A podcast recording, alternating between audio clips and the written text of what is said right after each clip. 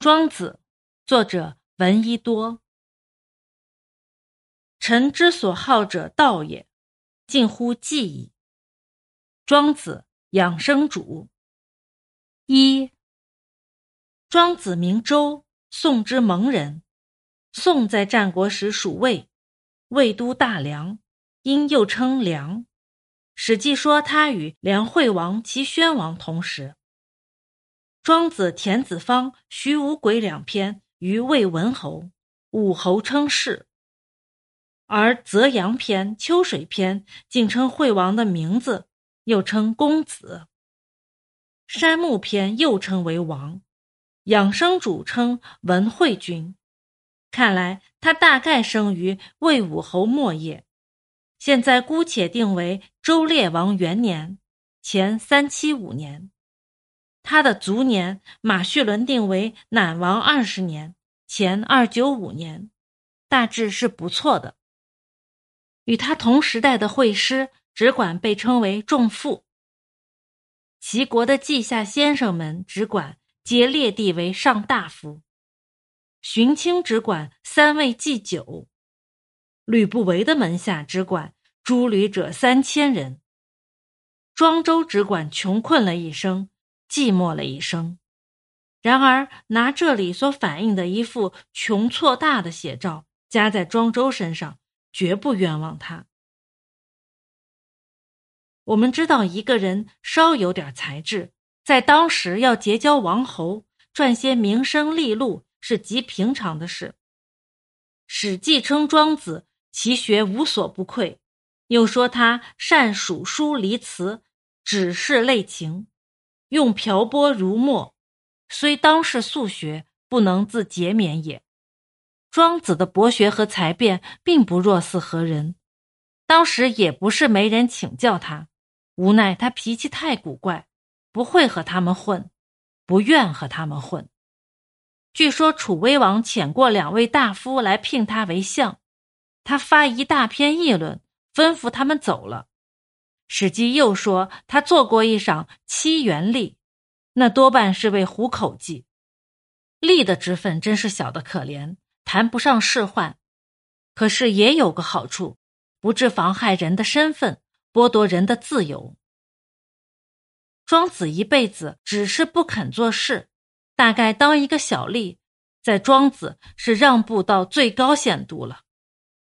依据他自己的学说。做事是不应当的，还不只是一个人肯不肯的问题。但我想那是愤激的顿词。他的实心话不也已对楚王的使者讲过吗？子独不见交际之犀牛乎？养食之数岁，亦以文秀，以入大庙。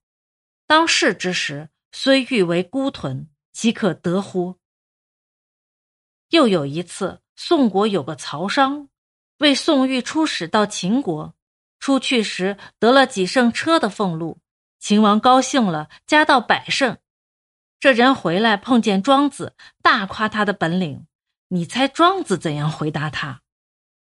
秦王有病召医，破庸溃痤者得车一胜，是智者得车五胜，所至愈下得车愈多。子岂知其志也？何得车之多也？子行也。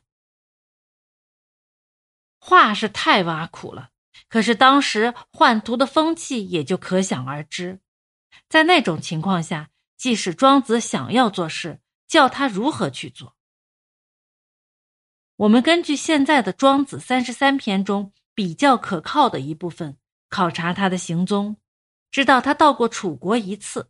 在齐国待过一晌，此外似乎在家乡的时候多，和他接谈过的也十有八九是本国人。田子方篇见鲁哀公的话，毫无问题是预言；说见是一篇谚作，因此见赵文王的事更靠不住。倒是庄子钓鱼濮水，庄子与惠子游于濠梁之上，庄子游乎凋零之繁。庄子行于山中，出于山，舍于故人之家，这一类的记载比较合于庄周的身份。所以我们至少可以从这里猜出他的生活的一个大致。他大概是刻意篇所谓“就守则，处闲旷，钓于闲处，无为而已矣”的一种人。我们不能想象庄子那人，朱门大厦中会常常有他的足迹。尽管时代的风气是那样的，风气干庄周什么事儿？况且王侯们也未必十分热心要见庄周，平白的叫他挖苦一顿做什么？太史公不是明讲了，自王公大人不能弃之吗？惠子屡次攻击庄子无用。那真是全不懂庄子，而又懂透了庄子。庄子诚然是无用，但是他要用做什么？山木自寇也，高火自坚也。贵可食，故伐之；妻可用，故割之。人皆知有用之用，而莫知无用之用也。这样看来，王公大人们不能器重庄子，正合了庄子的心愿。他学无所不愧，他数书离词，只是类情。正因犯着有用的嫌疑，所以更不能不掩藏避讳，装出那其卧徐徐，其绝于鱼，一以己为马，一以己为牛的一副假痴假怜的样子，以求自救。归真的讲，关于庄子的生活，我们知道的很有限。三十三篇中述了不少关于他的轶事，可是谁能指出哪是寓言，哪是实录？所幸的那些似真似假的材料，虽不好坐实为庄子的信史，却满足以代表他的性情与思想。那起码都算得是画家所谓得其神似。例如《齐物论》里庄周梦为蝴蝶的谈话。恰恰反映着一个潇洒的庄子。至乐篇称庄子妻死，惠子吊之，庄子则方其句，鼓盆而歌，又分明影射出一个放达的庄子。列御寇篇所载庄子临终的那段放论，也许完全可靠。庄子将死，弟子欲厚葬之。庄子曰：“吾以天地为棺椁，以日月为连璧。”星辰为珠玑，万物为击颂，吾葬具岂不备耶？何以加此？弟子曰：“吾恐乌渊之食夫子也。”庄子曰：“在上为乌渊食，在下为蝼蚁食，夺彼于此，何其偏也？”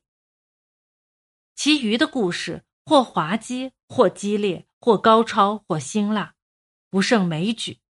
每一事象征着庄子人格的方面，综合的看法，何尝不俨然是一个活现的人物？有一件事，我们知道万无可疑，惠氏在庄子生活中占一个很重要的位置。这人是他最接近的朋友，也是他最大的仇敌。他的思想行为，一切都和庄子相反，然而才极高，学极博。又是和庄子相同的，他是当代最有势力的一派学说的首领，是魏国的一位大政治家。庄子一开口便和惠子抬杠，一部《庄子》几乎页页上都有直接或间接糟蹋惠子的话。说不定庄周著书的动机，大部分就是为反对惠师和惠师的学说。他并且有污蔑到老朋友的人格的时候。据说庄子到梁国，惠子得着消息，下了一道通缉令，满城搜索了三天，说惠子是怕庄子来抢他的相位，冤枉了惠子，也冤枉了庄子。假如那是事实，大概惠子是被庄子毁谤的太过火，为他办事起见，不能不下那毒手。然而惠子死后，庄子送葬。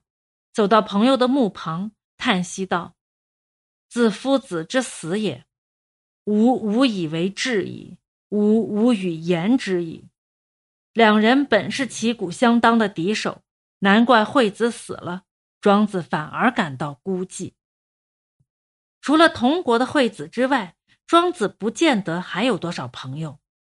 他的门徒大概也有限。朱熹以为庄子当时亦无人宗之，他只在僻处自说，像是对的。孟子是邹人，离着蒙不甚远，梁宋又是他到过的地方，他避杨墨没有避到庄子。诗子曰：“墨子贵坚，孔子贵公，黄子贵忠，田子贵君，列子贵虚，廖子则别幼。”没有提及庄子。《吕氏春秋》也有同类的论断，从老聃数到儿良，偏漏掉了庄子。似乎当时只有荀卿谈到过庄子一次，此外绝没有注意到他的。庄子果然毕生是寂寞，不但如此，死后还埋没了很长的时间。西汉人讲黄老而不讲老庄。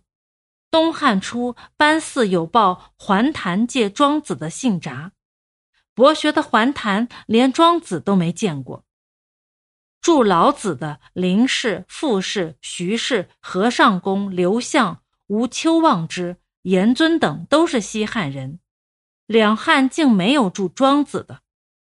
庄子说他要处乎才与不才之间，他怕的是名，一心要逃名。果然，他几乎要达到目的，永远淹没了。但是我们记得，韩康突然要向卖药的生活中埋名，不晓得明早落在人间，并且恰巧要被一个寻常的女子当面给他说破。求名之难，哪有逃名难呢？庄子也要逃名，暂时的名可算是给他逃过了。可是暂时的沉寂，毕竟只为那永久的鹤凰做了章本。一到魏晋之间，庄子的声势忽然浩大起来。崔传首先给他做注，跟着向秀、郭象、司马彪、李毅都注庄子，像魔术似的，庄子忽然占据了那全时代的身心。他们的生活、思想、文艺，整个文明的核心是庄子。他们说：“三日不读老庄，则舍本坚强。”尤其是庄子，竟是清谈家的灵感的泉源。从此以后，中国人的文化上永远留着庄子的烙印。他的书成了经典，他屡次荣膺帝王的尊封。至于历代文人学者对他的崇拜，更不用提。别的圣哲我们也崇拜，但哪像对庄子那样倾倒。醉心发狂。